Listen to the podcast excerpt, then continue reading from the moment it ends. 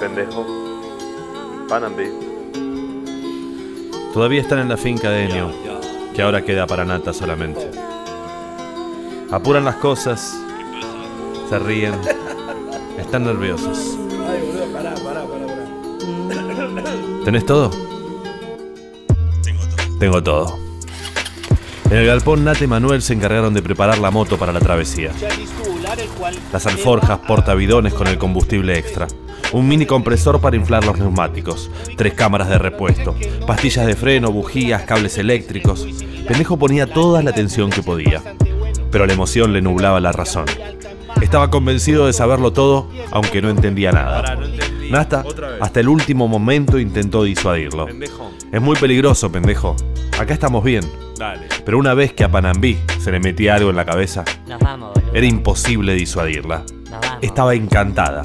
En éxtasis. Me gusta la gasolina. Dame la gasolina. Una vez que terminaron con los preparativos técnicos, Nata le cortó los pantalones de lluvia que habían sido de Enio y le acomodó como pudo la campera. Panambí encontró una campera de cuero y estaba a los gritos. Ay, boluda, mira esta campera. Un rato estuvieron boludeando Pendejo y Panambí con los cascos y el intercomunicador. Aquí para mí, para pendejo, me copia. Adelante, Panambi. Desde el Sidecar la escucho. Alto chongo a la derecha, tenemos que parar a comer un pancho. Pelotuda que sos, sos pelotuda. Yo no sé muy bien ni para qué seguir. Me escapo de lugares para no pensar. No creo que te encuentres, ya no importa más. Soy ciego, no veo. No estás.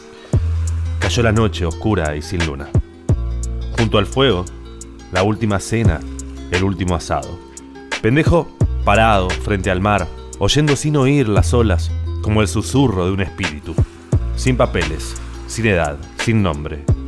Pendejo, Panambí la Power Ninja. Aquí comienza la aventura.